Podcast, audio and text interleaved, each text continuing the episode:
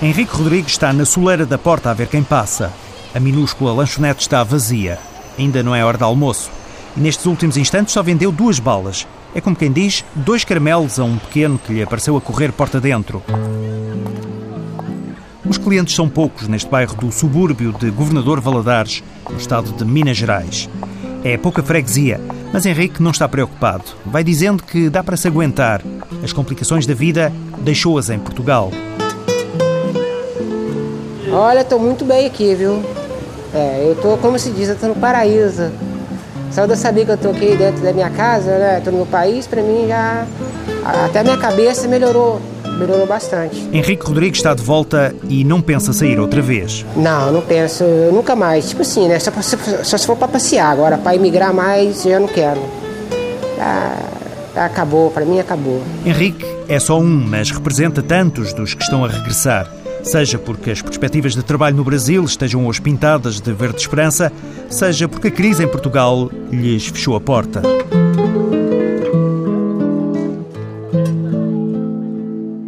Os brasileiros são a maior comunidade estrangeira residente em Portugal. Mais de 25% dos imigrantes são brasileiros. Setores como a restauração ou a construção civil, que já empregaram muitos, estão agora por estes dias de sobressalto financeiro a agonizar e muitos, querendo acabar com a aventura da imigração, nem dinheiro têm para voltar a casa. Em 2012, dos 1.800 estrangeiros que pediram apoio à delegação portuguesa da OIM, a Organização Internacional para as Migrações, 84% eram brasileiros. Cerca de 650 acabaram mesmo por regressar com a ajuda da organização não governamental. E pelas contas deste primeiro semestre do ano, a tendência de retorno é a mesma e são sempre os brasileiros quem mais procura ajuda. Vamos apanhar o avião, cruzar o Atlântico e procurar alguns desses brasileiros que já regressaram.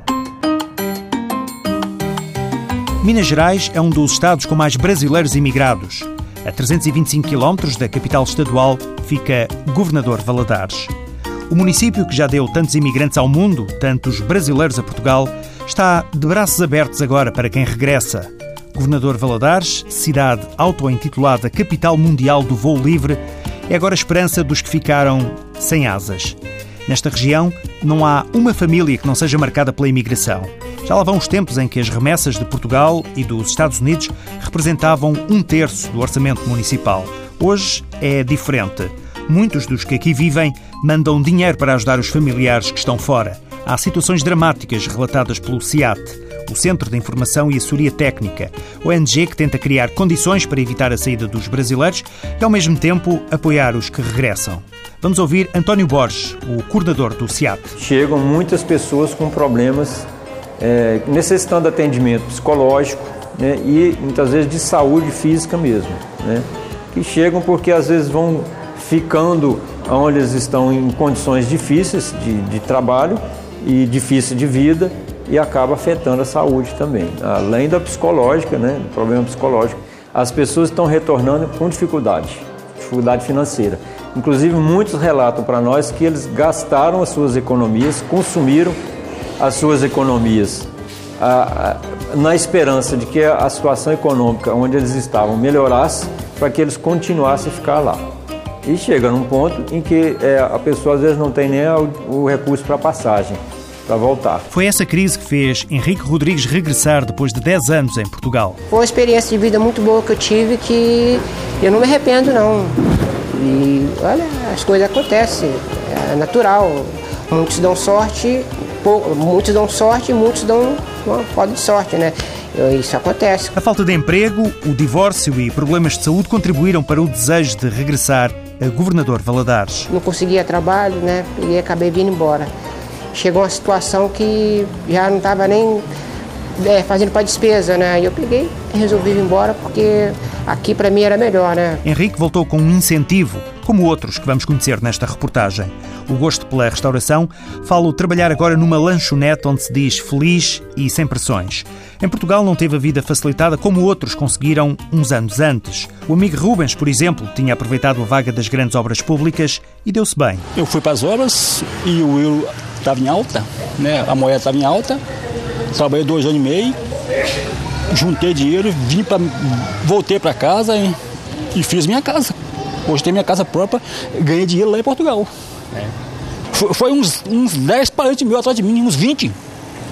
E que o primo, o irmão, cunhado, cunhada, já foram um cara, já voltou um cara também. Mas tem um cara lá ainda. Deve ter lá um, pelo menos uma meia dúzia deles ainda. E voltou mais ou menos uma dúzia já também, né? Porque alguns conseguem alguma coisa, outros não conseguem. É assim a vida, né? Um se dá bem, outros não se dá. Rubens Machado tinha nessa altura pouco mais de 30 anos e despertou muitos instintos imigrantes em toda a vizinhança. Ele ficou assim, de boca aberta, né? Como é que um cara chega lá dois anos e compra uma casa?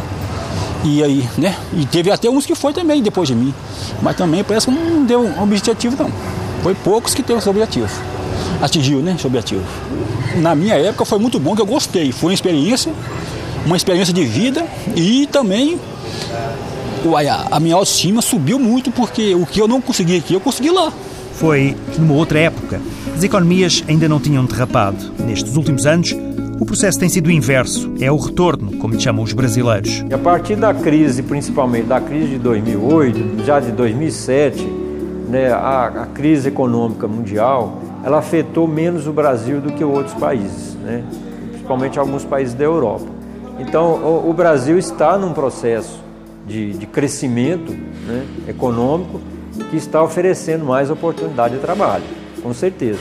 Né? António Carlos Borges é coordenador-geral do Centro de Informação e Assessoria Técnica, o CIAT, ONG que apoia ex-imigrantes em Minas Gerais. É óbvio que também a economia brasileira foi afetada devido à crise na zona euro e nos Estados Unidos, mas o ritmo de crescimento nos últimos anos ultrapassa os 4% e o desemprego caiu para metade. O governador Valadares, neste ano de 2012, foi a cidade no estado de Minas que mais gerou empregos que mais gerou trabalho, novos trabalhos. Né? Então nós estamos é, num processo de oferta de, de trabalho. Na, no setor, por exemplo, da construção civil, há uma procura muito grande de trabalho. É evidente que a remuneração aqui é menor do que lá, nesse setor. Né? Mas as pessoas que estudaram um pouco, elas estão encontrando oportunidade de trabalho aqui, bem melhor. E aí já com um salário em melhores condições. No regresso às origens, o SEAT ajuda os mais necessitados a procurarem trabalho e dá-lhes algumas orientações. Na maioria das vezes, as pessoas voltam buscando trabalho, porque voltam já com pouco recurso. Quem passou, por exemplo, 10 anos fora do Brasil, vai encontrar um outro Brasil. Né? Nesses últimos 10 anos, o Brasil deixou de ser a 17ª, 16ª economia né, para ser a sexta.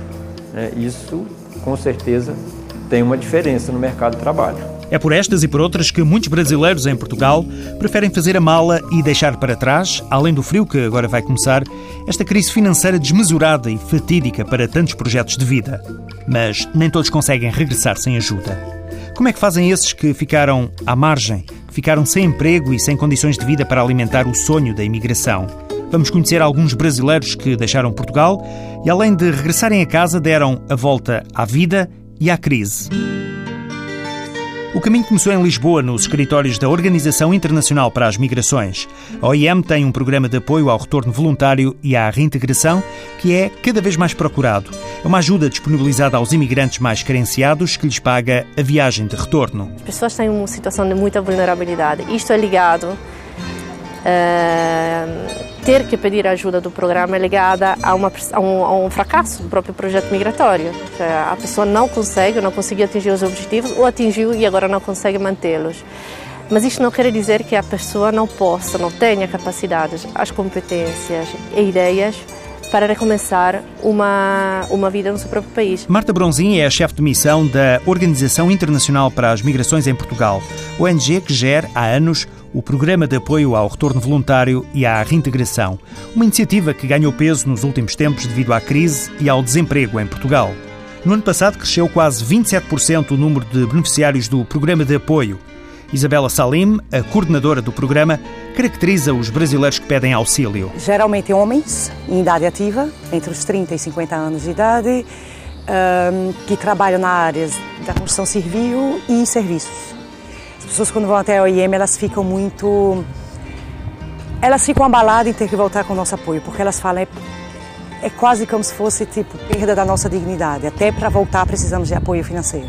normalmente a imigração brasileira é uma imigração muito é uma imigração laboral. As pessoas vêm com o intuito de trabalhar, trabalhar, trabalhar, economizar, comprar sua casa no Brasil, ajudar sua família e voltar e trabalhar num negócio próprio. Quando eles vão falar no nosso apoio à reintegração, eles muitas vezes vêm aí, porque quando vão até o IEM pedir apoio, geralmente, como a Marta estava falando, são pessoas que perderam tudo aqui, ou seja, que têm esse sonho de vir trabalhar, economizar, comprar a casa e abrir seu pequeno negócio, não conseguiram, tanto não conseguiram que nem têm dinheiro para regressar, ou seja, normalmente são pessoas que perderam quase tudo. Isabela, por ser brasileira, é como uma irmã para os compatriotas, um conforto e uma confidente para tantos dos que têm procurado ajuda. Não são apenas eles, mas os brasileiros são a grande maioria. Quando regressam, voltam a São Paulo, Goiás ou Minas Gerais, três dos principais estados de retorno dos que viveram em Portugal. Anápolis, estado de Goiás. Este é o município mais rico e competitivo do interior do centro-oeste brasileiro. Está calor. Gedeon Chagas espera-nos à entrada da Chácara da Família, uma pequena quintinha perto da cidade. Gedeon regressou às origens após 10 anos. Voltou com mulher e quatro filhos porque já não sabia como alimentá-los. Os salários atrasados, as coisas já complicavam, a vida financeira já, já estava um pouquinho mais, mais complicada, então começou a pesar no, no sentido família. E a opção nesse sentido é tentar uma busca, né? Retornar. Já que uma vez a gente conhece a casa, sabe onde pode, pode tentar nova vida, nova situação. Eu pensei que poderia dar a volta, mas com família já era complicado lá. Então, para uma pessoa que tinha um encargo familiar grande, já era complicado dar uma volta no sentido de mudar de, de ramo, de profissão, de tentar, tentar outro ângulo, já que na maioria das coisas é, o emprego já estava já tava complicado. Então a opção foi buscar saída, né? Foi buscar uma, uma saída, uma forma de voltar ao Brasil, mas a condição financeira já não ajudava bastante. A viagem de regresso paga pela OIM um subsídio de mil euros para criar o próprio negócio, a juntar à experiência de 10 anos de trabalho na indústria dos mármores em Portugal, foi o suficiente para Gedeon Chagas, 37 anos, passar de desempregado a patrão. Agora é ele quem toca para a frente uma pequena oficina de transformação de mármores. Essa máquina é uma máquina de corte de pedra, né? é uma máquina industrial que ela tem, ela tem um disco bastante grande, o qual eu uso para fazer os cortes das pedras. Trago as chapas para cá, ou a pedra que eu preciso no tamanho, coloco aqui em cima e corto à medida que a, a obra exige. Né? No caso, é uma, é uma máquina a bifásica, com motor bifásico, que um, fica um pouco, realmente um pouco cara para conseguir 100 meses, 100 meses de ajudas, né, no caso. A OEM me ajudou né, com, com uma ajuda financeira, foi a, a qual eu, eu adquiri a máquina. Foi ex, exatamente com essa ajuda que eu consegui montar né, essa máquina. Sem isso, não conseguia, porque na realidade eu, eu até disse lá em Lisboa que eu queria montar a fábrica, mas exigia um pouco mais de meios, porque a minha, era uma máquina de corte industrial e, e grande e cara. E no caso foi quando a Isabela disse que poderia me ajudar com, esse, com essa ajuda financeira para conseguir comprar e começar a produzir. Faz parte deste sucesso o projeto Resgate, parceiro da OIM no estado de Goiás. É uma ONG criada exatamente para ajudar brasileiros em estado de vulnerabilidade na Europa. Marco Aurélio conta o que fazem. O papel do projeto Resgate aqui é exatamente receber essas pessoas e acompanhar o seu, o seu reingresso na sociedade, a sua reinserção social. Eles vêm já com um pré-projeto para o microempreendimento. Então, eles vêm com recurso e aqui, então, nós fazemos uma reavaliação do projeto, a viabilidade do projeto. Sendo o projeto viável, então nós fazemos o acompanhamento, ou seja, nós acompanhamos para a compra, para a instalação, ou se é para um curso, nós acompanhamos o curso até a, o início do empreendimento. Então nós fazemos todo o acompanhamento, desde a chegada da pessoa, fazemos uma visita logo na chegada, nos prontificamos, nos apresentamos, somos parceiros. 30 dias depois, nós então temos a oportunidade de poder é, reapresentar essa pessoa, a, o projeto, avaliar o projeto e então finalmente depois esse projeto ele é uh, reavaliado e com seis meses depois fazemos o encerramento do projeto onde a pessoa já está produzindo. Ana Machado é outro exemplo de quem esteve fora e regressou. Ana estabeleceu-se nas traseiras da casa onde vive, em Goiânia, a capital do estado de Goiás. As vizinhas espantaram-se com a placa que apareceu lá na rua a anunciar concertos de roupa em geral.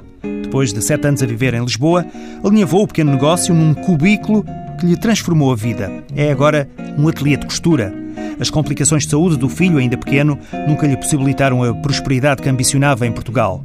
Na internet, Ana descobriu a OIM e o programa de retorno voluntário que lhe financiou a viagem e ajudou a reintegrar a sociedade brasileira. Durante o processo, descobriu que podia aproveitar a vocação de costureira para regressar e começar a trabalhar de imediato. Me despertou esse lado aí, que era o meu lado profissional, que eu nem ligava para isso.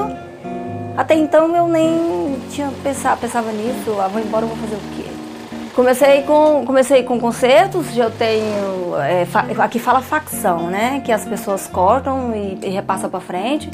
E olha, se eu fosse trabalhar dia e noite fazendo esse serviço facção, eu nem dormia de noite, porque teria muito serviço. Mas como eu gosto mesmo de fazer conserto de roupa, que é o arranjo de roupa, é eu estou fazendo arranjo de roupa e pequenas é, facção eu faço pouco. Mas eu gosto mesmo de fazer o, o conserto de roupa mesmo. Ainda não passou muito tempo desde que o negócio existe, mas as perspectivas são de aumentar a faturação desfizeram-se as dúvidas iniciais. Eu pensei comigo, ai, será que vou ter cliente? Mas assim, olha, acho que eu pus uma coisa com tanta fé depois que a OIM, tive a ajuda da OIM, que eu consegui. Rápido, foi com isso foi questão de uma semana que eu estava com as máquinas. Eu já comecei a ter bastante cliente, pronto. Dos sete anos que passou em Portugal, Ana recorda a experiência que a vida lhe deu. Eu tive uma grande professora que está na Praça do Chile, ateliê da Geni, porque quando eu saí daqui eu era funcionária pública. E, mas eu já era costureira, sabia costurar, sabia fazer roupas, era costureira em confecções. Quando chegou em Lisboa, eu não tive opção de trabalho. Tipo assim, vamos fazer o que sabe. Fui, trabalhei em café, trabalhei em restaurante, trabalhei na clínica da linha, lá em Oeiras, e trabalhei num ateliê da Geni, na Praça do Chile bem em frente ali, a estação de comboio, tá lá o ateliê até hoje. Ela foi a minha professora, foi ela que me ensinou a fazer arranjos de roupa aqui. Até então eu nunca tinha feito isso, né? Vamos agora até Belo Horizonte, capital do estado de Minas Gerais. O Rogério Rodrigues é outro empreendedor. Basta dizer que regressou há pouco mais de um ano e já passou de uma garagem adaptada à churrasqueira para um restaurante. Depois de quase 13 anos de trabalho em Barcelos, Guimarães e no Porto, resolveu regressar às origens com a mulher. Em Portugal trabalhava como é, churrasqueiro de rodízio brasileiro, mas muitas vezes trabalhei em churrascaria que tinha os dois serviços, tinha o rodízio brasileiro e o churrasco português. Então a gente acaba aprendendo a, a, a forma de fazer. No regresso a Belo Horizonte, Rogério levou a arte de grelhar à portuguesa. Frango escarrapachado. Foi um negócio começado na garagem. Coloquei churrascaria portuguesa, então ó, o português é Queria saber se eu vinha do, de Portugal, se o frango vinha de Portugal também, né? Se, se eu comprava o frango aqui. Eu falei, não, o frango é daqui, né? Tempero é português, a forma é portuguesa. Entretanto, a garagem nos subúrbios já deu lugar a um restaurante mais central em Belo Horizonte. Sente-se orgulho nas palavras de Rogério Rodrigues. É, nós decidimos colocar calhou porque é, é, queríamos uma palavra, um nome que simbolizasse Portugal uma palavra, que não fosse uma cidade, que não fosse um porto, um Lisboa. Né? Então, a, a, a palavra mais portuguesa que nós encontramos é calhou, porque calhou serve para tudo, né? E foi justamente o que nos calhou, né? Porque é, é um amigo da família da minha esposa que tinha o ponto, que a pessoa queria passar esse ponto para alguém. E nós já estávamos a procurar um outro local para trabalhar. Então, é, a história toda acabou nessa, nessa palavra, calhou né? porque calhou da gente conseguir a ajuda da OIM, calhou de, de conseguir achar tanta gente bacana para nos ajudar, né? e calhou da gente estar tá aqui agora e está calhando de dar certo. Né? Então, é, é, calhou foi a melhor, a melhor solução para o nome do restaurante. Agora o negócio está bem e recomenda-se, mas a receita para aqui chegar, além da experiência de trabalhar no ramo, é muito trabalho. Hoje eu comecei às 5 da manhã. Sábado e domingo nós fechamos. Então nós passamos sábado e domingo planejando como é que vai ser a semana. Nós fazemos o almoço, mas vamos para casa fazer compra, preparar para outro dia, conversar sobre as coisas. Então é tudo o nosso empenho é que, que faz o nosso sucesso. Eu acredito isso, nisso, não é? O restaurante Calhou é obra de Rogério, mas também da mulher Regina Miranda, que, sem abandonar a profissão de ilustradora de livros infantis, tem-se dedicado também ao empreendimento, porque empregados para já não há. O negócio da família, né? Isso aqui tem que dar certo pela família. Então, nós vamos ficar, eu vou ficar junto com o Rogério durante um tempo, mas o nosso combinado desde, desde o início é que eu ficaria alguns meses e depois ele ficaria sozinho com mais empregados, né? Então a gente está experimentando, vendo assim, tudo é novidade, assim, eu nunca trabalhei em restaurante. Ele, ele sim, né? A experiência dele é, nesse campo é muito maior. Então eu nunca trabalhei em restaurante, nunca fiz nada disso que eu estou fazendo aqui, mas estou curtindo porque é nosso. Se tivesse que ilustrar a vida do seu marido, como é que a ilustrava? Dava um belo livro, dava um belo livro, dava. A gente é muito companheiro e isso reflete, né, na nossa vida. Isso aqui é, assim, a, a, a gente tem uma força que junto ela dobra, sabe? Quando você dá um, quando você dá um passo sozinho, é um passo só. Quando você dá com, acompanhado, esse passo multiplica. E eu sinto isso na nossa, na nossa história. De Portugal, Regina e o marido Rogério guardam boas recordações, ainda que a crise financeira lhes tivesse alterado o projeto de vida. Tínhamos dívidas né, de, de, de renda, de casa, porque por último o trabalho foi ficando escasso.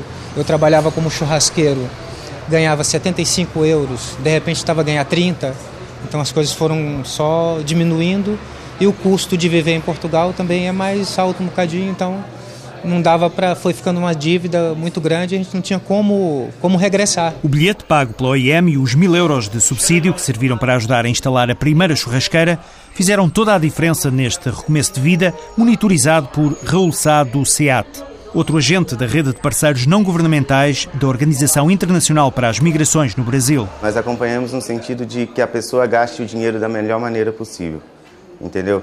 Às vezes a pessoa chega com uma ideia que não dá para fazer com o montante que é oferecido ou que você vê que não vai dar certo, entendeu?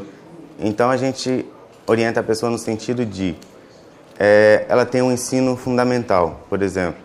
Ela chegou aqui, ela vai está pensando em montar um negócio. A gente recomenda ela estar tá estudando, estar tá investindo esse dinheiro num curso de capacitação, fazendo um curso técnico para quê? Para estar tá conseguindo um emprego, estar tá tirando a renda dela e estar tá se mantendo porque o recurso que, que é oferecido é mesmo um pontapé. Não dá para a pessoa montar nada de muito grandioso, ou é mesmo para a pessoa ter um estalo e começar a trabalhar e a partir dali ela poder tirar a renda para estar tá se estabelecendo realmente.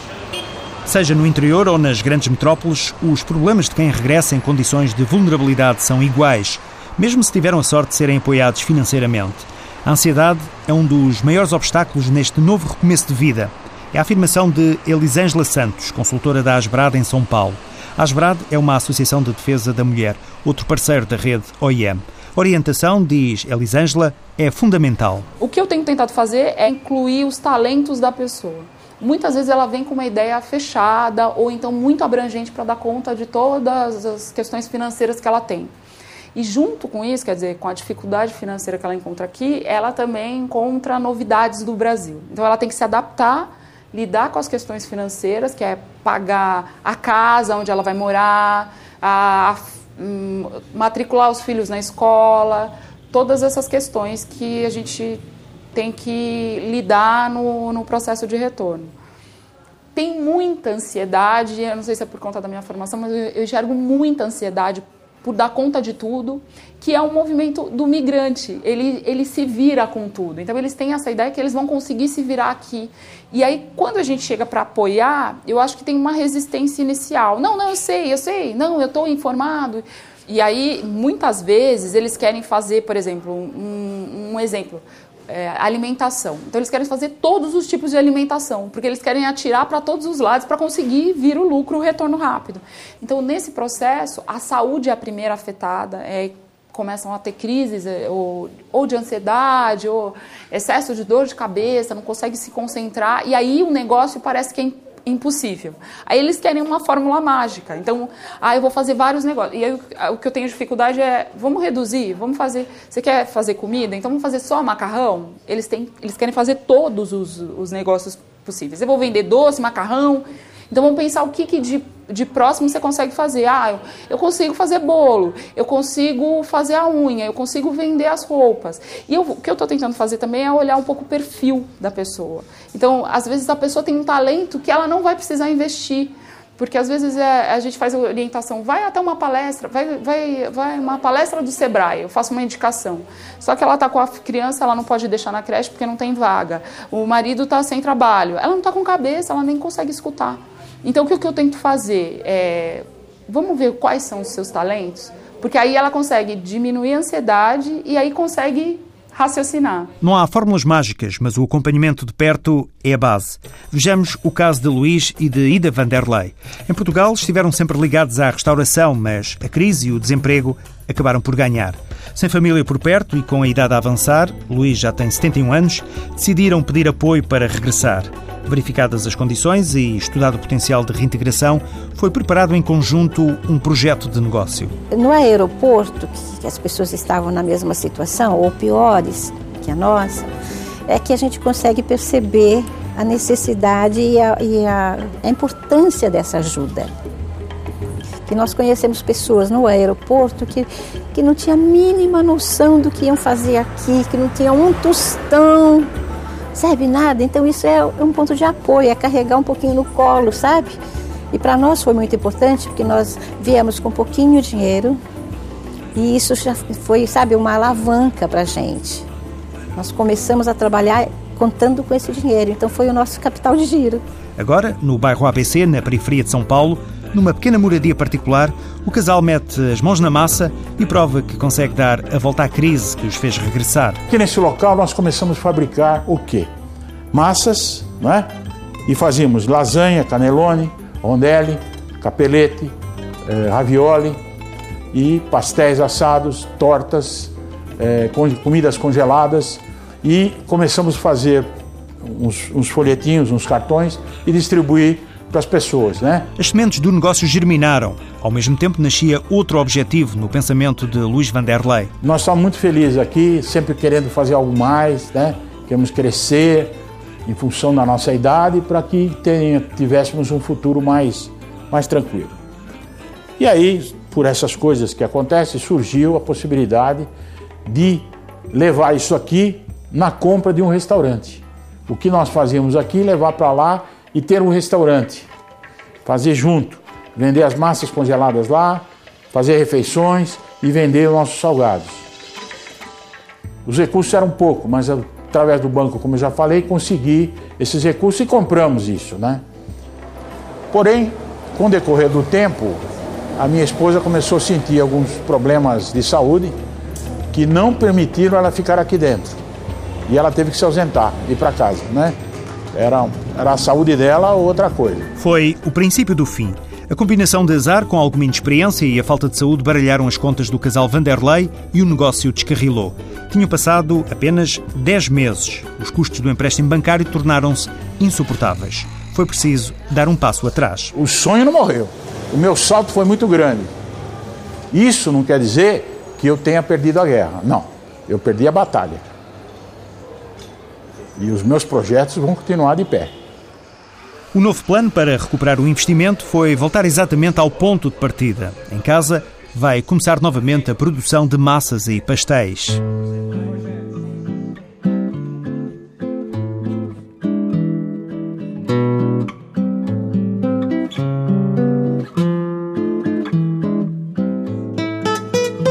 Salários atrasados, as coisas já complicavam, a, vida financeira já estava um pouquinho mais, mais complicada, então começou a pesar no, no sentido família.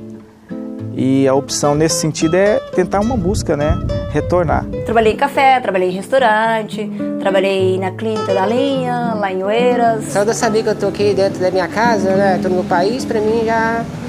Até a minha cabeça melhorou melhorou bastante. Olha, se eu fosse trabalhar dia e noite fazendo esse serviço facção, eu nem dormia de noite, porque teria muito serviço. A gente tem uma força que junto ela dobra, sabe? Quando você dá um, quando você dá um passo sozinho, é um passo só. Quando você dá com, acompanhado, esse passo multiplica. Eu trabalhava como churrasqueiro, ganhava 75 euros, de repente estava a ganhar 30 foi ficando uma dívida muito grande, a gente não tinha como, como regressar. Nós conhecemos pessoas no aeroporto que, que não tinham a mínima noção do que iam fazer aqui, que não tinham um tostão, sabe, nada. Então isso é um ponto de apoio, é carregar um pouquinho no colo, sabe? Eu consegui. Isso foi questão de uma semana. Eu já comecei a ter bastante cliente, pronto. Luís e Ida. Gedeon, Ana, Rogério e Henrique foram imigrantes apanhados pela crise em Portugal, mas no Brasil o sol voltou-lhes a sorrir. Haverá muitos portugueses a pensar fazer exatamente o mesmo caminho. É como quem diz esta velha canção de Martinho da Vila: daqui para lá, de lá para cá. Hoje talvez sejam os portugueses, os antigos patrões, a tocar-lhes à porta e a pedir emprego. Não sei se eu vou, não sei se eu fico. Se eu fico aqui, se eu fico lá. Se eu estou lá, tenho que ver. Se estou aqui, eu tenho que voltar. Não sei se eu vou, não sei se eu fico. Se eu fico aqui, se eu fico lá. Se eu estou lá, tenho que ver. Se estou aqui, eu tenho que voltar. Oh, meu São Paulo que progride tanto. Eu já te amo quase como o Rio. Porque tu sabes entender meu samba. Eu já gosto de sentir teu frio. Não sei se eu vou, não sei se eu fico. Se eu fico aqui, se eu fico lá. Se eu estou lá, tenho que ver. Se estou aqui, eu tenho que voltar. Em ti eu tenho um aliado certo. Na minha luta para subsistir. Mas lá eu vejo o sol nascer de perto e canto samba pra me divertir.